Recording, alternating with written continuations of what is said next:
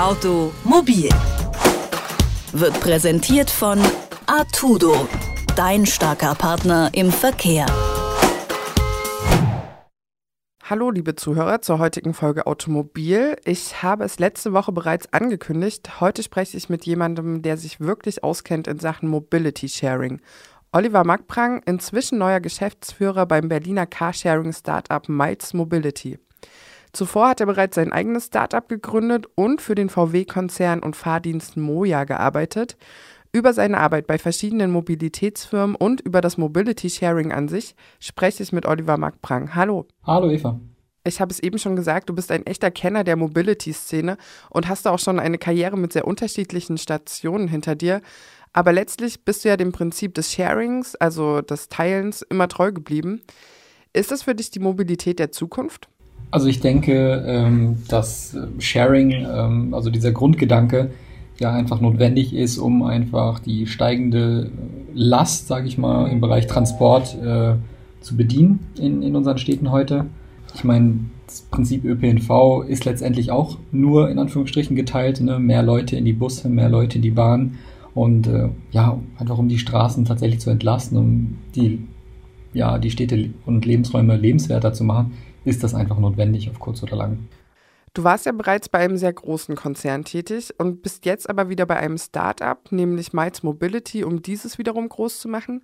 Was würdest du denn sagen, wie unterscheidet sich die Arbeit oder auch die Ideale zwischen solchen Firmen? Boah, ich denke, es ist wichtig, erstmal klarzustellen, dass es uns irgendwie nicht darum geht, die Firma groß zu machen, im Sinne von äh, das, was ein Konzern halt irgendwie auszeichnet in puncto groß, also Mitarbeiteranzahl irgendwie hochzutreiben oder irgendwie aufwendige Prozesse einzuführen und ähnliches ist auf gar keinen Fall das, was wir wollen. Ähm, also ähm, ich denke, darin liegt halt auch äh, der Unterschied.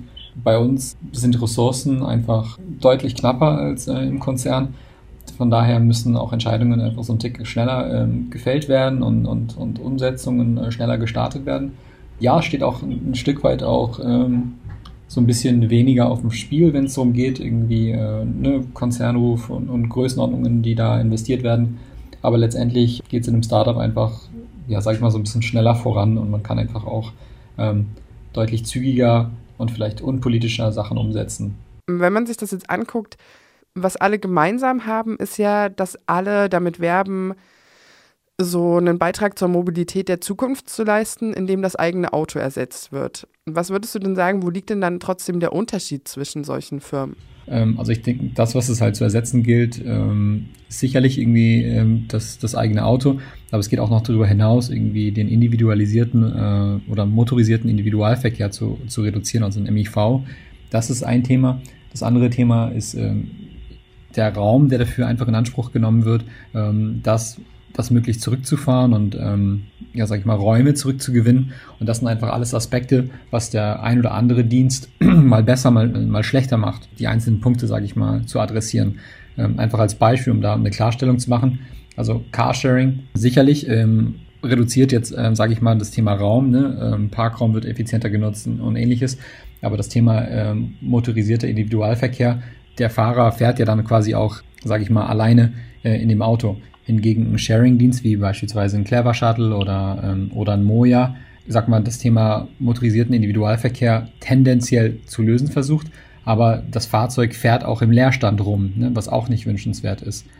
Beide, sage ich mal, beide Dienste leisten ihren Beitrag, ähm, aber kommen, adressieren bestimmte Punkte mal besser, mal schlechter. Und daneben werben ja auch viele Carsharing-Dienste mit dem Argument der Nachhaltigkeit. Aber wenn man sich das mal anguckt, um attraktiv zu bleiben, müssen ja theoretisch auch immer neue Fahrzeugmodelle eingesetzt werden und um rentabel zu sein, braucht es auch möglichst viele Autos und bisher sind das ja überall fast ausschließlich Verbrenner. Wie würdest du sagen, passt das zusammen und wie passt das mit dem Konzept der Nachhaltigkeit zusammen? Ja, das ist sicherlich richtig, dass wir jetzt als Dienst beispielsweise ähm, keine Elektrofahrzeuge haben.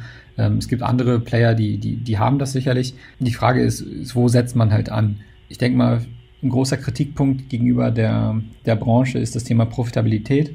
Und ähm, da haben wir, aber auch andere, einfach den Anspruch, profitabel zu sein. Und das ist Stand heute mit äh, Elektrofahrzeugen nicht möglich. Ja. Die sind zu teuer im Einkauf, in, im, im Betrieb. Das ist einfach nicht abbildbar. Und das Thema Nachhaltigkeit sicherlich ist, ist die Elektrifizierung für viele gefühlt die, die Ultima Ratio ähm, oder sag ich mal die, die, die Schlüssellösung. Es bringt aber auch schon was einfach, kleinere Motoren einzusetzen, die einfach einen deutlich geringeren CO2-Ausstoß oder, oder Gramm pro gefahrenen Kilometer ausstoßen, als sage ich mal das Durchschnittsauto oder die, die, die typische Flotte, die sich in Deutschland befindet. Und oftmals ist da so ein bisschen so Schwarzmalerei. Ich denke, so Erfolge und inkrementelle Verbesserungen gehören einfach gewürdigt, ne? wenn man auch einfach so einen Teilbeitrag leistet oder ein Stück macht. Das heißt, du würdest dann quasi nicht sagen, dass das eine das andere aufwiegt, sondern man kann in einem Bereich arbeiten und irgendwann kommt dann alles zusammen. Also wenn jetzt zum Beispiel Elektroautos an sich auch günstiger werden. Ja, also ich denke, es ist halt nicht immer schwarz-weiß. Ne? Also es ist, es kann sich auch einfach das Thema Stück für Stück verbessern. Also es ist ja insbesondere, sage ich mal, äh, Verkehr oder, oder lineare Infrastruktur wie der ÖPNV und das sind ja Verhaltensmuster und, und, und städtische Entwicklungen, die oftmals ja, ja Jahre dauern, um sich irgendwie einen Millimeter nach vorne zu bewegen oder, oder Veränderungen herbeizuführen. Und ähm, ne, wenn man nur bei einem geringen Prozentzahl an Menschen irgendwas bewirkt oder pro Person irgendwie äh, ein Prozent bewegt, das hat in der Stadt schon viel Auswirkungen. Insofern, ja, ich weiß nicht, ob das so, so eine Ungeduld ist der Menschen oder, ähm, oder vielleicht ist es auch das Thema, wie das in der Öffentlichkeit dargestellt wird. Ne? Dieses stückweise verbessern und, und einfach, wenn man das Thema Parkraum ein bisschen äh, aufbessert, das Thema individualisierten Verkehr ein bisschen aufbessern und überall einfach, wir reden ja immer noch äh, im Carsharing über sehr geringe Stückzahlen. Ne? Also wenn man anguckt, äh, wie groß der, der Fuhrpark, also der Autofuhrpark der Stadt Berlin ist mit 1,2 Millionen Fahrzeuge, ist das Thema Carsharing einfach damit unter 1% Vertretung einfach nur immer noch ein, ein kleiner Bestandteil des, des, gesamten Stadtbildes. Mm, du hattest vorhin angesprochen, dass verschiedene Player verschiedene Probleme anders handhaben.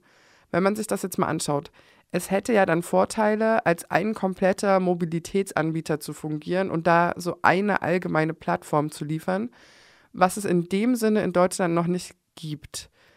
Ihr wiederum bei Miles Mobility arbeitet jetzt daran. Welches Potenzial hat denn das?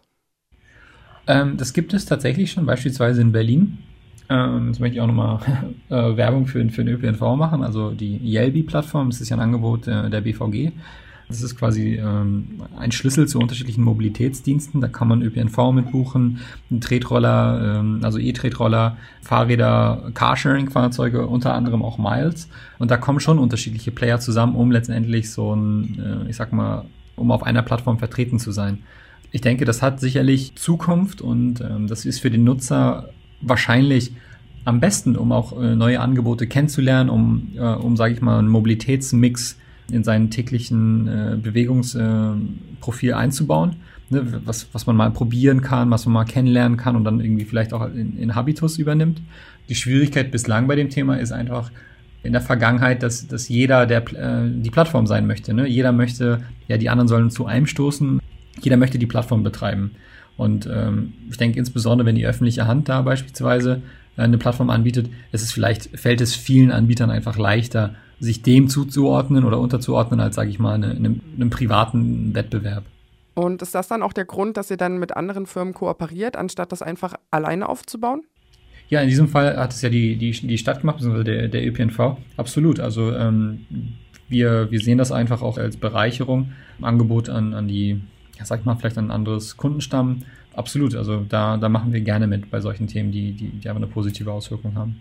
Würdest du denn sagen, dass solche Plattformen früher oder später dazu führen könnten, dass sich das Nutzungsverhalten der Verkehrsteilnehmer derartig ändert, dass die Menschen irgendwann dann auch ganz auf ihr eigenes Auto verzichten? Ja, also was, was heißt denn Leute? Ne? Also ein Prozentsatz sicherlich äh, und die Masse sicherlich auch. Die Tatsache ist nun mal, dass wir äh, in einer sozialen Marktwirtschaft äh, leben und äh, das Thema Privatauto, wie du anfänglich gesagt hast, oder motorisierter Individualverkehr, den möchte man in der Stadt einfach nicht. Ja, also das ist das Thema, was die Städte ungerne haben. Das ist das, was die Straßen äh, voller macht, was Verkehr erzeugt und ähnliches. So, was man halt machen kann, ist, man kann es teurer machen. Man könnte es theoretisch penalisieren. Ne? Man sagt, wie in London beispielsweise, man führt eine Maut ein oder ähnliches, ähm, was das ganze Thema teurer macht. Man kann äh, autofreie Zonen machen oder ähnliches. Aber ich sag mal, für bestimmte Personen wird das immer der Preis trotzdem wert sein, einfach ein eigenes Auto zu haben. Ähm, und das ist ja auch okay. Ich meine, genauso wie Rauchen irgendwie sehr nachweislich irgendwie äh, schadet und die Leute es trotzdem machen, das ist einfach sehr hoch besteuert. Also ich glaube,